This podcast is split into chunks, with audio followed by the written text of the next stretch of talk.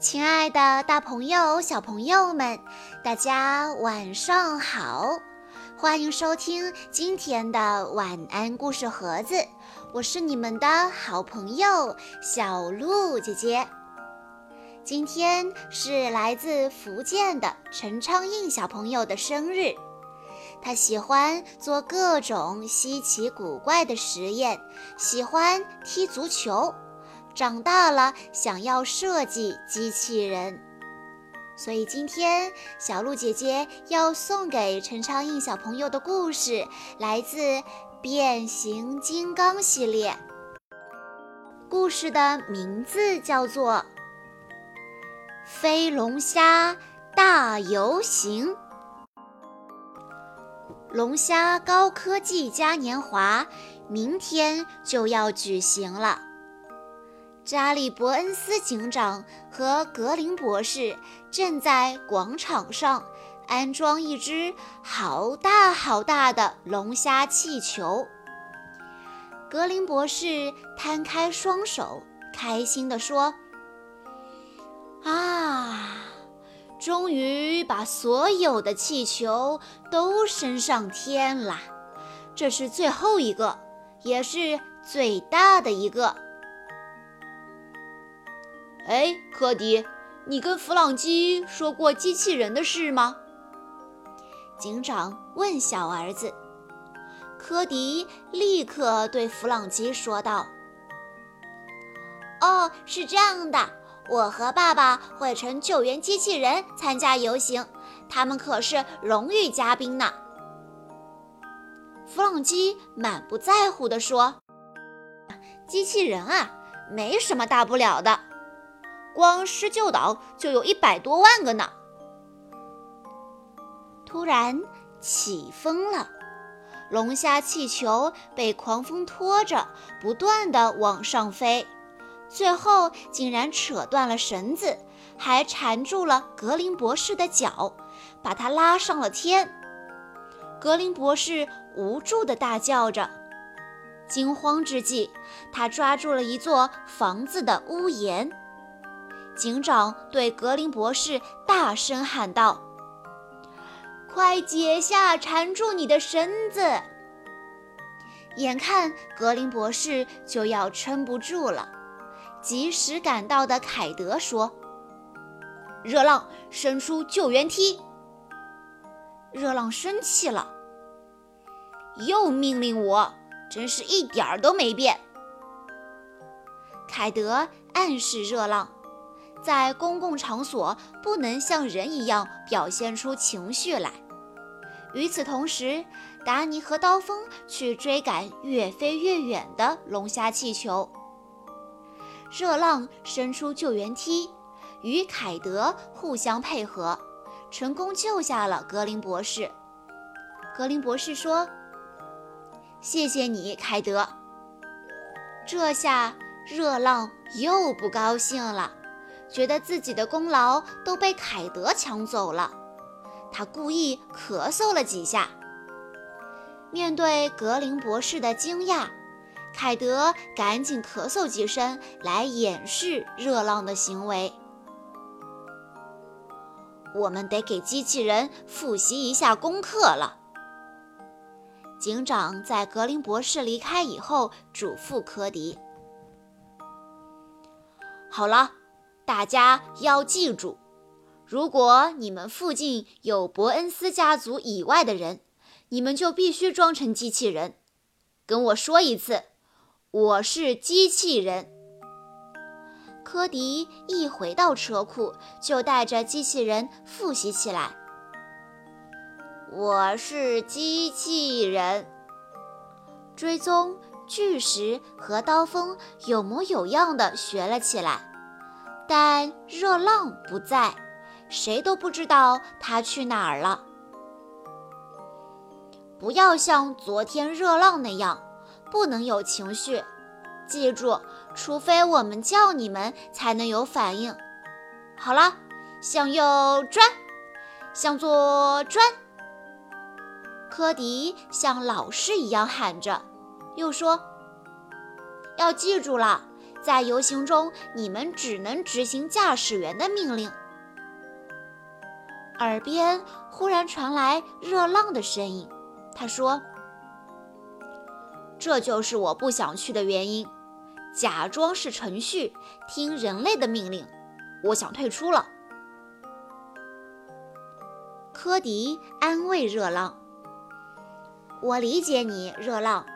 我哥哥的确自以为是，但你知道，孩子们都想见你。”而且还会爬到你身上玩。热浪却一脸嫌弃地说：“我能说实话吗？那些人类的小孩为什么要乱摸乱碰？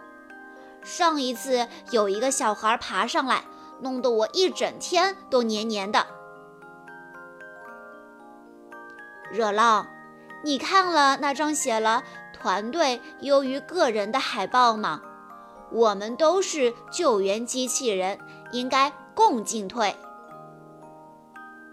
热浪反驳道：“救援汽车人是我的好队友，而人类只是任务的一部分。”无意冒犯科迪。这时，警长等人走了进来，说：“时间到了，该去参加游行了。”追踪。刀锋和巨石都很兴奋，他们载着驾驶员匆匆出发了。但热浪却拖拖拉拉的，好一会儿都没有完成变形，还无可奈何地表示：“我的启动器好像出了问题。”凯德知道热浪在撒谎，他说：“没关系。”我可以自己参加游行，不用非得在这儿担心爱生气的机器人。说完，凯德就气呼呼地走了。在所有人都离开后，热浪变形为机器人模式，呵呵呵地笑了。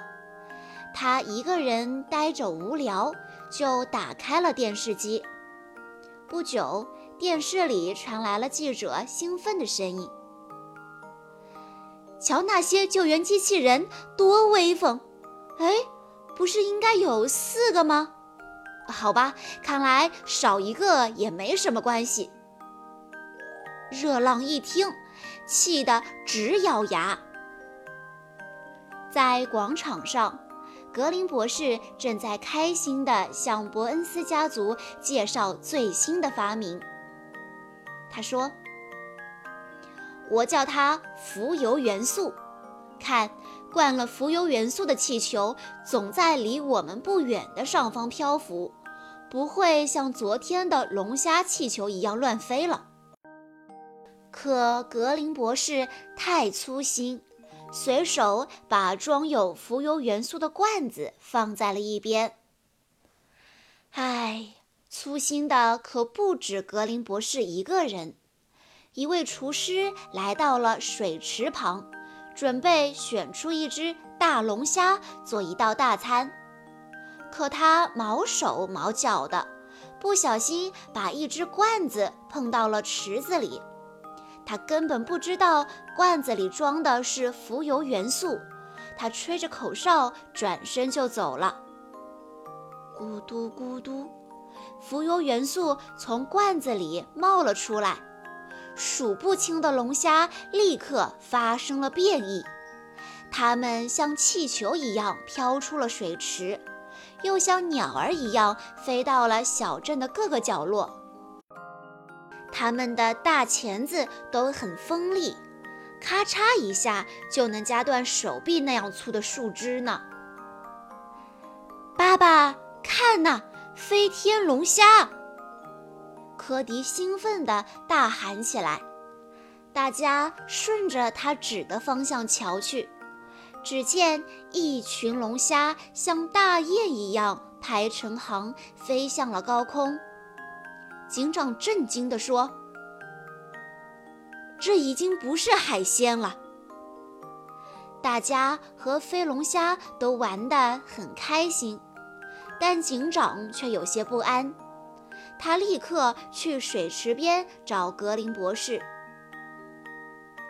哎呀，这些龙虾一定是吸入了浮游元素。格林博士说完后，开始计算时效。他表示，浮游元素的功效要两天后才会结束。他或许能找到让龙虾恢复原样的办法，但得先回实验室瞧瞧。警长的担忧很快就变成了现实。没多久，飞龙虾就成群结队地在施救岛上搞起了破坏。有的凶巴巴地攻击小孩，有的夹住了厨师的屁股，有的掀掉了市长的假发，还有的朝汽车人砰砰乱撞。科迪在广场上发现了一堆垒得高高的铁笼子，他兴奋地对姐姐说：“达尼，我们需要刀锋。”原来他想让刀锋拎着铁笼子飞到天上，把飞龙虾通通捉回来。这个主意真不错。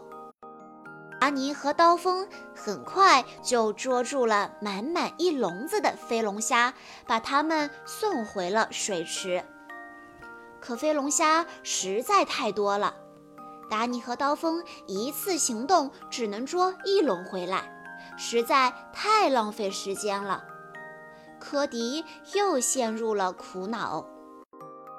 这时，警长匆匆赶来，他把救援电话交给科迪，说：“我要把救援电话转移到指挥中心，你和大家保持联系。”科迪打开救援电话。发现飞龙虾已经威胁到了整个城市的安危，市长的处境尤其不妙。市长正在用一把扫帚当武器，朝成群的飞龙虾大吼着：“快走开，快走开！”科迪立刻定位到市长的位置，并通知队友：“湖泊兵工厂，市长需要救援。”咔嚓！一只飞龙虾挥起大钳子，剪断了一根电线，电线呲呲呲地冒着火星，朝市长的汽车甩了过去。好在格雷和巨石在汽车燃烧之前赶到，及时救走了市长。呃，市长，我捡到了这个。格雷说着，递来了一顶假发。市长喜滋滋地接过，戴在了脑袋上。看到市长成功脱险，科迪并没有轻松多少。他嘀咕着：“哎，我们需要热浪。”凯德立刻向热浪发出救援指令：“我知道你能听到我说话，快过来！你这个偷懒的。”科迪提醒哥哥。凯德，友善点儿。然后他左右瞧了瞧，紧张地问：“哎，弗朗基去哪儿了？”弗朗基正处于危险之中，他被一群飞龙虾追逐着，躲到了电话亭里。弗朗基拨通了救援电话：“科迪，我现在在图书馆后面。”这群龙虾要把我当晚餐了。接着，他用力抵住前面的玻璃，因为飞龙虾就快把玻璃给撞碎了。弗朗基，他们不是追你，而是追你的外套。视频里，科迪指着伙伴的后背大喊：“飞龙虾以为你外套上的海星是真的。”因为龙虾吃海星，弗朗基一听，赶紧脱掉了外套。果然，飞龙虾都朝着外套那边挤了过去。可光知道这些有什么用呢？弗朗基被困住了，逃不出去。就在这时，外面突然出现了一股强烈的水流。眨眼间就冲掉了电话亭上的飞龙虾，是热浪赶到了。看来你终于能发动你的启动器了。随后赶到的凯德对热浪嘲讽道：“热浪严肃地回答：‘我并不喜欢游行，但这也不代表我不会做好我的本职工作。团队优先个人，不是吗？’”救援小队随后赶到了水池边，因为达尼通知大家，格林博士找到了解决办法。我会对飞龙虾喷出这种新物质，让它们恢复原样。但我时间不够，只做了一桶，所以我们得先把飞龙虾聚集起来。格林博士向大家讲解道。凯德马上提出疑问：“那要怎么做呢？我们试过抓住他们，但他们溜得很快。”达尼接着说：“对呀，感觉他们什么都不怕。”科迪一边嘀咕一边想办法：“嗯，所有动物都有害怕的东西，龙虾的天敌。”会是什么呢？科迪认为，飞龙虾会惧怕更大的龙虾。果然，当他和达尼乘着直升机拖着巨大的龙虾气球出现时，飞龙虾们吓得纷纷逃窜。飞龙虾刚逃到另一边，就遇到了追踪举起的另一个巨大的龙虾气球。他们无处可逃，只能聚在一起，无助地打转。凯德命令道：“开始分解！”热浪立刻朝飞龙虾喷射格林博士发明的新物质。每只被喷到新物质的飞龙虾都瞬间失去了飞翔的本领，纷纷朝下坠落。最后那只恰巧落进了厨师的盘子里。厨师说：“哇哦，太好了，这就是我刚刚要的那一只。”飞龙虾危机解除了，救援队在欢呼声中完成了游行。巨石发出感慨：“要是每年的游行都这么精彩，那我明年还要参加。”你知道吗？在我看到过的所有怪事里，那应该是最奇怪的一件了。科迪说着，朝前方指去。在前方，热浪变成了消防车，让一群孩子在自己身上爬来爬去，还有一个小孩在哧溜哧溜地舔着冰棒。啪！一团冰棒砸在了车盖上。热浪在心里重重地叹了口气。他又要一整天都黏糊糊的了。小朋友们，今天的变形金刚救援机器人的故事要告诉我们：学会团队合作。并且在团队合作的过程中，要坚持团队优先个人的道理。以上就是今天的故事了。在故事的最后，陈昌印小朋友的爸爸妈妈想对他说：“宝贝，今天你六周岁了，在过去的一年里，不管……”刮风下雨，你每天都跟着妈妈奔波在去泉州治眼睛的路上。虽然路途遥远，很辛苦，但是你却能坚持不懈。妈妈真的为你点赞。在新的一年里，爸爸妈妈希望你的眼睛弱视能快点好起来。每天都能快快乐乐、无忧无虑的。当然啦，妈妈希望你学的钢琴也要好好弹哦。小鹿姐姐在这里也要祝陈昌印小朋友生日快乐。好啦，今天的故事到这里就结束了，感谢大家的收听。收听更多关于变形金刚的故事，请在关注公众号以后回复“变形金刚”这四个字就可以收到喽。小鹿姐姐的晚安故事盒子里已经装了一千多个故事喽。大家在公众号回复“故事分类”，可以收到小鹿姐姐为大家整理好的故事。我们下一期再见喽！